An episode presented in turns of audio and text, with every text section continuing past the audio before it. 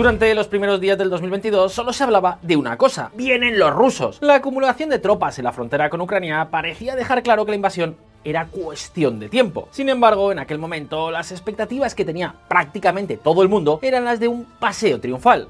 ¿Lo recordáis? 15 de febrero de 2022. Las armas estadounidenses enviadas a Ucrania mitigarían, pero no detendrían una invasión rusa. El ejército ruso podría abrumar rápidamente a las fuerzas armadas ucranianas, incluso a las que están respaldadas por Estados Unidos y sus aliados europeos. 5 de enero de 2022. El ejército de Ucrania tiene fondos insuficientes, está superado en armas y no está listo para detener una invasión rusa. Estos son tan solo dos ejemplos de lo que parecía un consenso general. Salvo sorpresa mayúscula, las Fuerzas Armadas de Ucrania no tenían nada que hacer ante la gigantesca y poderosa maquinaria bélica de Rusia. En aquel momento se hablaba de cosas como la evacuación de Zelensky o la puesta en marcha de una guerra de guerrillas. Sin embargo, los ucranianos resistieron y lo hicieron contra viento y marea. Durante meses y meses los ucranianos han visto cómo sus ciudades, sus pueblos y sus campos están siendo arrasados. Las bajas por su parte se cuentan por decenas y decenas de miles. Los rusos han destruido centrales eléctricas, miles de colegios, cientos de hospitales y todo tipo de infraestructuras. Para que os hagáis una idea, en abril del 2023, la estimación de los daños directos provocados por la guerra superaba ya los 150 mil millones de dólares. Los ucranianos han tenido que hacer frente a las bombas, al frío y a la oscuridad, y sin embargo han resistido. Y no solo eso, ahora incluso vuelven a tener la iniciativa. Digamos que los ucranianos no estaban dispuestos a perder esta guerra bajo ninguna circunstancia, y ahora, ahora quieren ganarla. La pregunta, la gran pregunta que todavía no hemos respondido es, ¿por qué los ucranianos, pese a todo, quieren seguir luchando? Pues, queridos amigos, amigas, aquí en VisualPolitik ahora mismo lo vamos a ver. Pero antes, dejadme haceros solo un apunte. ¿Te gusta lo que hacemos? ¿Quieres ayudarnos a crecer y al mismo tiempo recibir un montón de contenido extra? Pues tan solo tenéis que sumaros a nuestra comunidad de Patreon. Con una pequeñísima ayuda podréis hacer que este proyecto siga creciendo y mejorando. Y además recibiréis nuestro boletín especial, las claves de la semana, merchandising único y mucho más contenido. Os dejamos toda la info en la descripción. Muchísimas gracias de corazón a todos los que ya nos dais vuestro apoyo. Y ahora sí, arranquemos.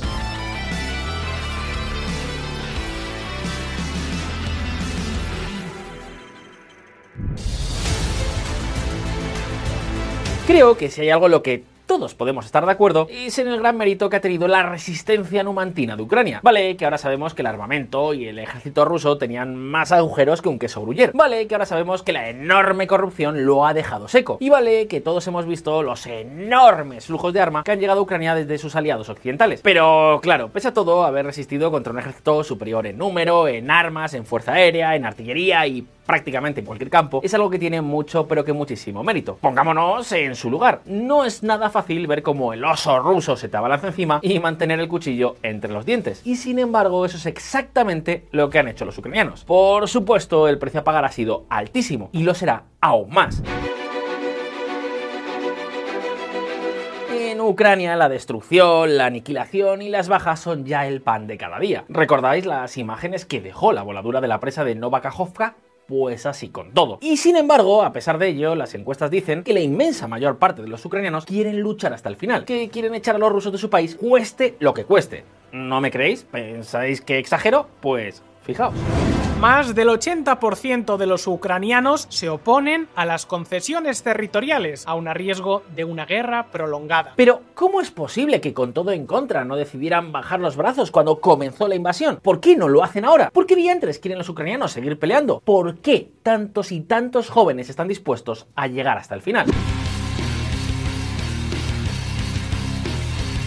Queridos amigos, amigas, la resistencia ucraniana tiene varios ingredientes que se han ido cocinando a fuego lento. Y ¿sabéis qué? Para conocer el primero de ellos tenemos que remontarnos ni más ni menos que hasta comienzos del siglo XX, concretamente hasta octubre de 1917, cuando la revolución estalló en el Imperio ruso y todo saltó por los aires, también en Ucrania, que primero se proclamó como una república independiente de Rusia y luego sufrió una guerra civil entre dos bandos. La República Popular Ucraniana, asistida por Alemania y el Imperio Austrohúngaro por un lado, y la República Socialista Soviética de Ucrania apoyada por los bolcheviques por otro. Al final fueron estos segundos quienes se llevaron al gato al agua. Y en 1922 Ucrania se unió a Rusia, Bielorrusia y Transcaucasia para formar la URSS, la Unión de Repúblicas Socialistas Soviéticas. Moscú volvía a estar al mando, lo que el tiempo demostró que fue un absoluto desastre. Para la década de los años 30, los beneficios de haberse integrado en la Unión Soviética prácticamente habían desaparecido. La política agraria de Stalin, basada en la confiscación y la colectivización de las tierras, afectó como a ningún otro a un territorio que era conocido como el granero de la URSS. Los campesinos que trataron de mantener su tierra fueron reprimidos, deportados a campos de concentración e incluso ejecutados. El resultado, murieron de hambre entre 3,5 y 8 millones de ucranianos. En el mejor de los casos, hablamos de que más del 10% de la población de Ucrania se murió de hambre por culpa de las decisiones tomadas en Moscú. Fue lo que posteriormente se ha conocido como Lodomor. Pero amigos, eso no fue más que el comienzo. Durante los años del estalinismo, el Soviet Supremo promovió activamente la rusificación de Ucrania, lo que suponía restringir e incluso suprimir el uso del ucraniano y de cualquier otro aspecto de la cultura local. Por supuesto, todo esto significó mucha más represión. Tras Stalin, los ucranianos tuvieron un tiempo de respiro durante la etapa de Nikita Khrushchev al frente del Imperio Rojo, pero después en Moscú volvieron a las mismas.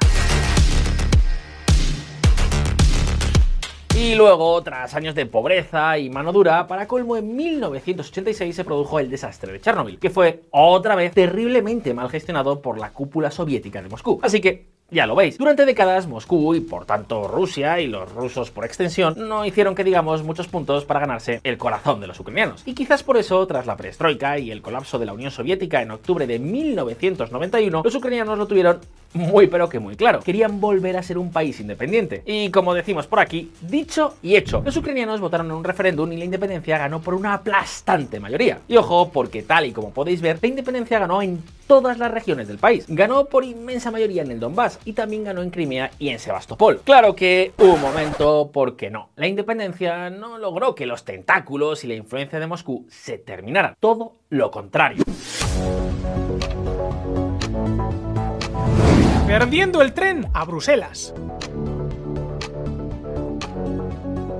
En prácticamente todos los países postsoviéticos, la transición para dejar atrás el comunismo fue terriblemente dura. Todo estaba por hacer y por supuesto en Ucrania las cosas no fueron diferentes. El sector público era un desastre. El gigantesco aparato estatal y la asfixiante dependencia de Moscú estaba por todas partes. Y los países tenían que reconstruirse de arriba a abajo en medio de una brutal crisis económica. Para que os hagáis una idea, entre 1991 y 1998, la economía de Ucrania se llegó a desplomar más de un 60%. Sí, sí, lo habéis escuchado bien, un 60% de locos. Y de hecho no empezó a dar síntomas de mejora hasta la llegada del nuevo siglo. Pero luego, unos pocos años después, llegó la gran crisis financiera y todo se fue otra vez al garete. Un desastre. El país parecía condenado a no poder escapar del pozo. Sin embargo, tras la gran crisis del 2008, algo cambió. De pronto surgió la posibilidad de firmar un acuerdo de asociación con la Unión Europea. ¿Y sabéis lo que esto significaba? Amigos, el acceso al mercado común podría cambiarlo todo. De repente, los productos ucranianos podrían fluir hacia el oeste como si no hubiera mañana. Las inversiones europeas podrían ayudar a modernizar todo el país. Sin embargo, contened la euforia porque había un problema, y no precisamente uno pequeño. ¿Adivináis cuál? 3, 2, 1, exacto, Moscú. Las negociaciones con la Unión Europea empezaron viento en popa y a toda vela. Sin embargo, cuando parecían estar a punto de llegar a buen puerto, de repente descarrilaron por completo. El presidente Viktor Yanukovych, que había prometido sacar adelante este acuerdo, congeló el proceso. Por supuesto, detrás de este movimiento estaba Rusia. 21 de noviembre de 2013. Ucrania abandona su plan de ir hacia Occidente y gira hacia Oriente. El primer ministro Yanukovych dio la dramática orden de suspender el proceso en interés de la seguridad nacional y reanudar el diálogo activo con Moscú. La idea de que las repúblicas exsoviéticas fueran por ahí coqueteando con Occidente era algo que Putin no estaba dispuesto a consentir. Le molestaba más que a Drácula un ajo en el desayuno. Así que Yanukovych y todos los ucranianos se tendrían que rendir a su poder. El problema, el problema querida comunidad, es que en 2013, al igual que en 2022, el presidente ruso no calibró bien la voluntad de los ucranianos por no dejarse mangonear. Y entonces, entonces se desató el desastre. Atentos. La obstinada esperanza. El día 22 de noviembre de 2013, nada más anunciarse la congelación del acuerdo con la Unión Europea, la plaza de la independencia de Kiev, habitualmente conocida como Maidán, empezó a ponerse al rojo vivo. Partidos políticos, plataformas sociales, activistas, de repente esta plaza se convirtió en el epicentro de una gigantesca protesta. Una gigantesca protesta de miles y miles de personas contra el gobierno. Toda la oposición a Yanukovych y a sus lazos con Moscú estaban representados en este lugar exactamente el mismo lugar donde en el año 2004 se había producido la Revolución Naranja contra el robo electoral para hacer presidente al mismo Yanukovych en detrimento de su oponente proeuropeo Víctor Yushchenko, quien por cierto fue envenenado durante la campaña electoral de ese mismo año. ¿Que quién lo envenenó? No se ha podido determinar, pero ya os imaginaréis a dónde se dirigen todas las sospechas. En este caso, como en tantos otros, todos los caminos apuntan a Moscú. Pero no nos desviemos. El caso es que la situación escaló rápidamente y en enero del 2014 el gobierno intentó desalojar la plaza mediante una dura represión que dejó decenas de muertos y heridos. En ese momento los manifestantes se organizaron creando unidades de defensa. Ucrania estaba al borde del abismo, pero por fortuna todo terminó con la dimisión y la huida del país del presidente Yanukovych, lo que por otra parte significaba una dura derrota para Moscú. Pero un momento. ¿Todo terminó de verdad? Pues por supuesto que no. Vladimir Putin no iba a quedarse de brazos cruzados, así que seguro seguro que todos recordáis noticias como estas. 1 de marzo de 2014. La invasión rusa de Crimea aviva el temor a un conflicto en Ucrania. 7 de marzo de 2014. 21 periodistas han confirmado que las tropas enmascaradas en Crimea son rusas. Efectivamente, Putin dio un golpe en la mesa y decidió contraatacar. Lo hizo invadiendo primero y anexionándose después la provincia ucraniana de Crimea. Al mismo tiempo, alimentó una guerra civil en el Donbass, la región más rica y desarrollada de toda Ucrania. Y amigos, en ese momento este país no pudo hacer prácticamente nada. Solo unos 50.000 soldados podrían haberse desplegado cuando comenzó la guerra en Crimea en febrero de 2014, pero de esos solo alrededor de 6.000 estaban listos para el combate. La operación rusa terminó efectivamente con dos salvajes derrotas de las fuerzas ucranianas. Análisis de la Jamestown Foundation, julio de 2021. El resultado, la pérdida de Crimea y la proclamación de dos nuevas repúblicas, hoy anexionadas también por Rusia, la República Popular de Donetsk y la República Popular de Lugansk dos estados títeres de Moscú. Y sabéis que esta operación también fue un auténtico desastre.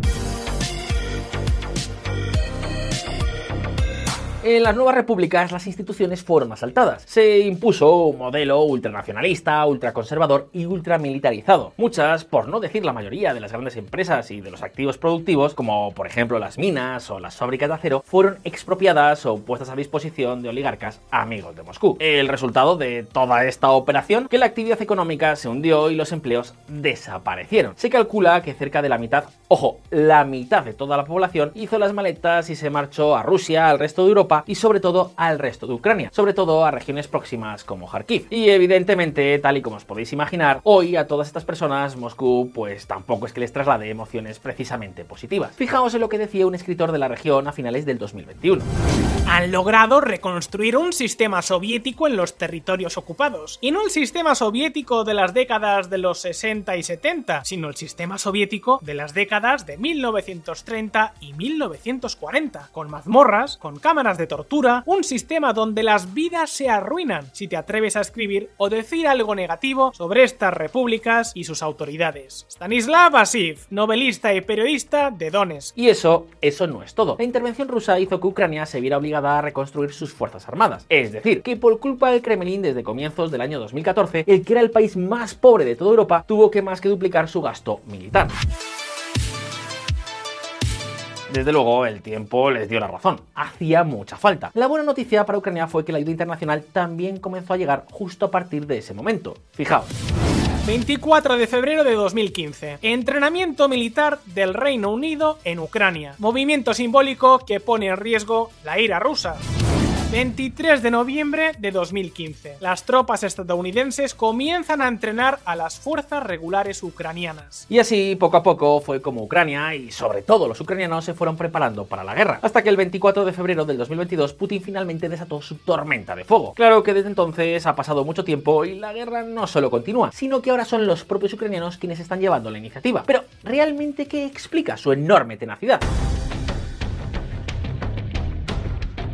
Queridos amigos, amigas, hagamos, si os parece, un pequeño ejercicio. Imaginémonos por un momento que volvemos al día 25 de febrero de 2022. Somos ucranianos y somos jóvenes. La invasión rusa acaba de comenzar. Los misiles caen sobre Ucrania, al tiempo que las hordas de Putin intentan alcanzar las principales ciudades del país, incluyendo, claro está, la capital. Hemos nacido en una Ucrania independiente, donde sin embargo los tentáculos de Moscú están por todas partes. Tus abuelos te han hablado del Holodomor y de los familiares que perdieron por culpa de Moscú. También te han contado cómo la Unión Soviética intentó rusificar Ucrania. Tus padres te han hablado de lo difícil que fue su vida, de la represión y seguramente también de la policía política, la temida KGB. Has leído y quizás visto la serie de HBO sobre el desastre de Chernobyl. Has vivido el intento de Moscú de que tu país cortara sus lazos con Occidente y la posterior revolución del Euromaidán. Has conocido el horror de la guerra del 2014 y puede que conozcas a gente que murió, que fue víctima o que fue movilizada durante ese conflicto. Pero pese a todo, durante los últimos años has soñado con que Ucrania se modernice y se abrace a los países más ricos y prósperos de Europa. Pero ahora, en cambio, vuelves a presenciar cómo el gobierno ruso otra vez sigue destrozando y aniquilando tu país con bombas, misiles, tanques y soldados. Así que la pregunta que seguramente tú te harías, al igual que se la han hecho y se la siguen haciendo muchos ucranianos, es ¿cómo demonios no luchar? Amigos, de esta forma la mayoría de los ucranianos han llegado a una conclusión muy clara. O derrotan a Rusia de una vez por todas, o nunca podrán tener un país normal, próspero y en paz. Rusia se ha convertido en su peor pesadilla. Sin embargo, si lo consiguen, si ahora consiguen derrotar a Rusia, en unos pocos años Ucrania podría llegar a incorporarse a la Unión Europea, incorporarse a la OTAN e intentar así el impresionante desarrollo de países como Polonia o las repúblicas bálticas. Y eso, eso es exactamente lo que explica la noticia que veíamos antes. Más del 80% de los ucranianos se oponen a las concesiones territoriales, aun a riesgo de una guerra prolongada. Como podéis ver en los resultados de esta encuesta dirigida por el Instituto Internacional de Sociología de Kiev, los ucranianos mayoritariamente están dispuestos a seguir luchando para recuperar su territorio. Ya lo veis, es por así decirlo una apuesta de todo o nada. La pregunta es, ¿lo conseguirán? ¿Lograrán derrotar a Rusia? Si fueses ucraniano, ¿cómo hubieras reaccionado ante la invasión rusa? Déjanos como siempre tus impresiones en los comentarios y abramos debate. Y ahora, si este vídeo te ha resultado interesante, no olvides darle a like. Y si te gusta lo que hacemos, quieres echarnos una mano y al mismo tiempo recibir más contenido, date un paseo por nuestro Patreon. Os dejamos en la descripción toda la información. Y ahora sí, muchas gracias por estar ahí, un saludo y hasta la próxima.